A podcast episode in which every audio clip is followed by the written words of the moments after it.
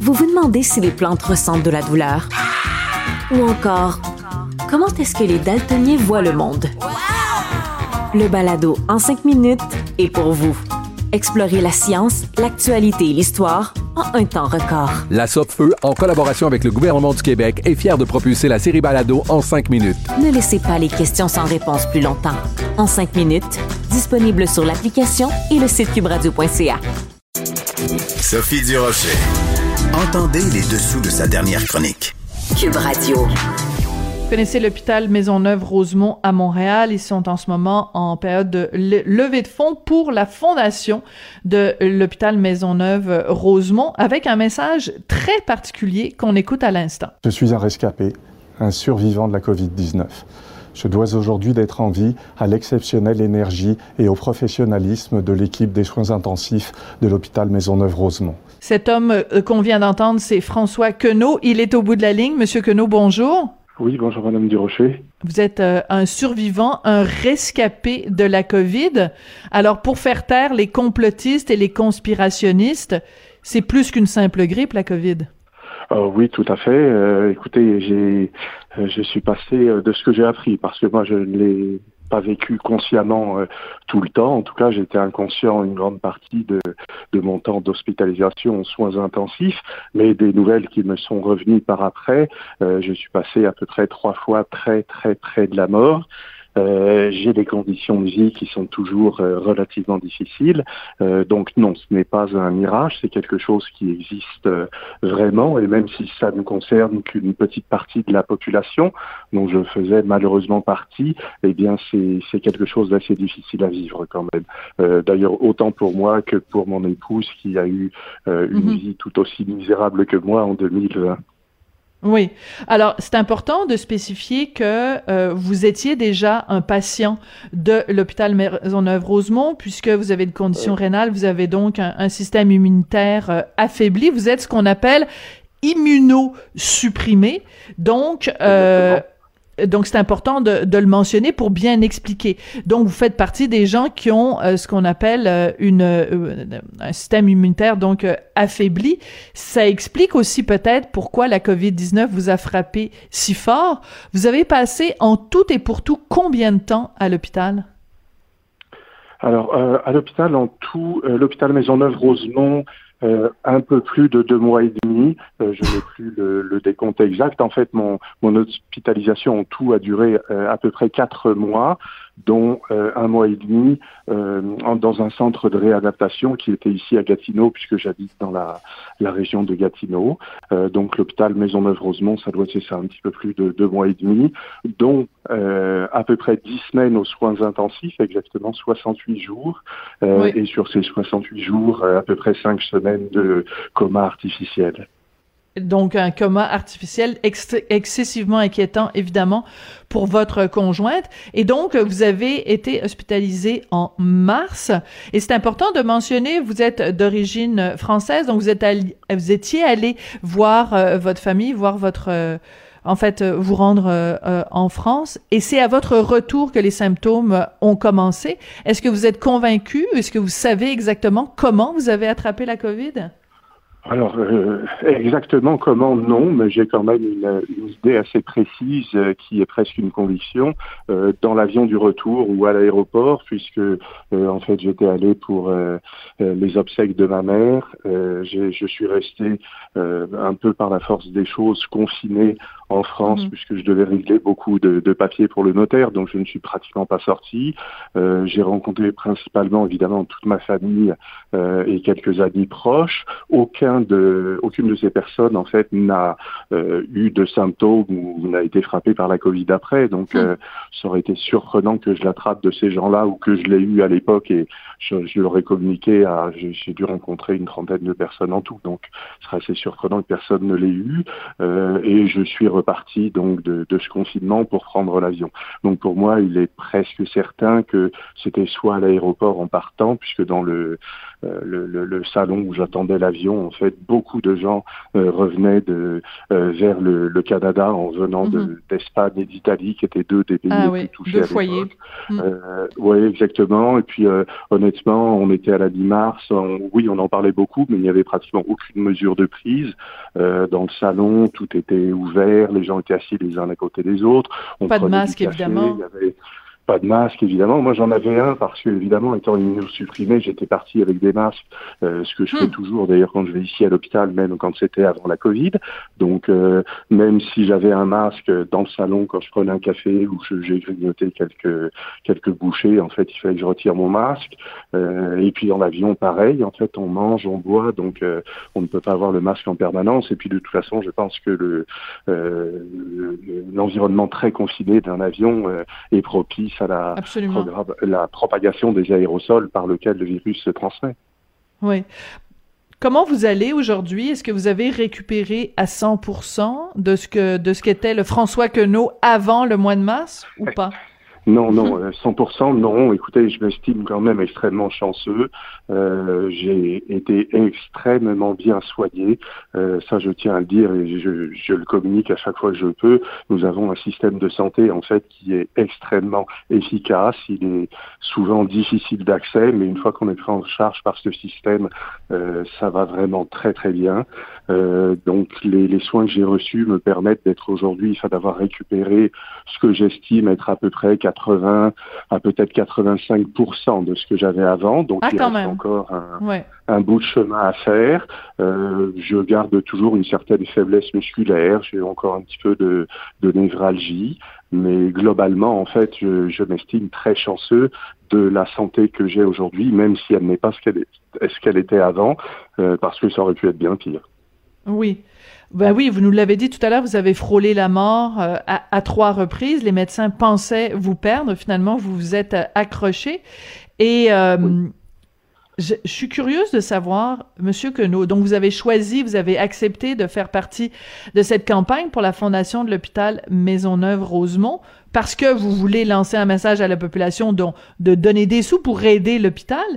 Mais au-delà de ça, quel message voudriez euh, envoyer aux, aux covidios, là, aux gens qui ont des comportements où ils font pas attention, où euh, ils font des, mariages avec 200 personnes, où ils font danser dans un centre d'achat, où ils disent, euh, ben moi, dans le temps de Noël, euh, je vais faire le party, on va être 30 à la maison, puis en way don, tigadou, laïlaï, on va chanter autour du sapin. Qu'est-ce que vous voudriez leur dire à ces gens-là, Monsieur Queneau? Bah, écoutez, je, ne suis pas sûr d'avoir grand-chose à leur dire directement, si ce n'est que euh, tout débat est toujours possible. On peut avoir les, euh, les idées qu'on a. On peut même s'y tenir euh, euh, contre toutes les, les évidences en fait qui, qui, peuvent se montrer tous les jours. ceci dit, en fait, nous vivons dans une société en fait où nous sommes censés avoir un, un, comportement démocratique. Donc, il me paraît, au-delà des idées, impératif en fait de respecter les règles de santé publique parce que c'est quelque chose de communautaire et nous devons tous protéger la communauté. Donc même si euh, les, les, malades dont j'ai fait partie ne sont qu'une petite minorité, euh, ça ne veut pas dire qu'on doit avoir des comportements qui mettent en, en danger ces personnes-là. Donc mm. le, le, principe de précaution doit toujours s'appliquer euh, hmm. quelles que soient les, les circonstances. Et euh, même si la période semble un petit peu longue à passer, parce que malgré la vaccination, je pense qu'il faut pas se faire trop de d'idées. 2021 va être encore un petit peu une année assez longue. Il euh, faut prendre son mal en patience et se dire que on travaille tous pour le bien commun. et c'est ça qu'il faut respecter. Mais le débat d'idées est toujours possible je rien contre ce que ces gens-là s'expriment, mais il faut respecter les, les règles en fait qui protègent la communauté. Oui, c'est assez intéressant sur le site de l'hôpital euh, Maisonneuve-Rosemont, enfin plus précisément de la fondation, il y a un, un, journal d'un survivant. En fait, c'est un journal qui raconte vraiment étape par étape, quasiment jour par jour, toutes les étapes de votre hospitalisation, les moments de, découragement, les moments d'espoir et tout ça, quand vous relisez ça, est-ce que vous vous dites, oh mon Dieu, à qui c'est arrivé cette histoire-là? Est-ce que vous avez de la difficulté à dire, mon Dieu, c'est moi, François Queneau, c'est mon histoire? Bah oui, parce qu'en fait, euh, j'ai appris, bon, ma, femme m'avait évidemment tenu un petit peu informé, mais euh, le déroulement de l'histoire, je l'ai réellement appris en lisant cet article de d'Olivier Champion de la Fondation, et j'ai découvert un peu dans quel état j'étais, aussi par certaines images qui étaient, euh, qui ont été filmées et qui sont passées à l'émission 24 heures de garde. oui pour laquelle je me voyais en fait dans l'état dans lequel j'étais parce que je n'avais pas été conscient de cet état-là. Donc pour moi, je me suis découvert euh, ou j'ai découvert mon expérience au travers des médias. Ça c'est incroyable quand même. C'est-à-dire qu'en regardant ce, ce, ce, cette émission de télé-réalité médicale, là, à Télé-Québec est extraordinaire, cette émission-là, euh, vous avez finalement, vous vous êtes fait raconter votre propre histoire parce que vous, vous étiez inconscient, évidemment, vous avez été dans le coma pendant si longtemps. C'est fascinant quand même. Exactement. Oui, c'est quelque chose d'assez inhabituel, effectivement. Euh, euh, d'ailleurs, euh, je ne m'attendais pas, en fait, à mon réveil à l'hôpital après 5 à, au bout de 5 à 6 semaines à peu près, a dû se faire très progressivement parce que je n'ai jamais été surpris de l'endroit où j'étais, de ma condition, où j'étais dans une, situation où tout me paraissait naturel. Donc, je n'avais pas eu conscience de ce qui s'était passé avant. Donc, je l'ai vraiment découvert en lisant ce, qui semblait être un roman, était l'histoire d'une petite partie de ma vie. Oui. Euh, euh, un des médecins qui s'est occupé de vous, le docteur euh, François Marcoux, était interviewé à, votre propos et il disait, ben, Monsieur Queneau, il s'en est sorti parce qu'il s'est accroché à la vie. Ça, ça, vous paraît une juste description? Est-ce que vous étiez conscient qu'en effet, vous vous accrochiez à la vie ou pour vous, c'était simplement une évidence? Euh, non, c'était très inconscient en fait. je dirais que principalement, je dois un petit peu ma, ma vie, euh, comme l'avait avoué le docteur Marquis, euh, à ma femme, qui elle a fait le relais en permanence, euh, en hmm. appelant tous les jours, même plusieurs fois par jour, l'équipe des soins intensifs pour avoir évidemment des nouvelles, mais aussi pour leur parler, leur dire que non, il fallait continuer les traitements, que j'allais m'en sortir, que j'étais capable, que donc en fait il y a eu. Une elle motivait l'équipe médicale, oui. Elle motivait l'équipe médicale? Oui, et puis demandait de, me faire passer des messages en disant qu'elle était là, que qu'elle hmm. m'aimait, qu'elle pensait à moi, qu'il fallait que je m'accroche. Ou... Alors inconsciemment, c'est sûr qu'il y a des choses qui se euh, qui se passent.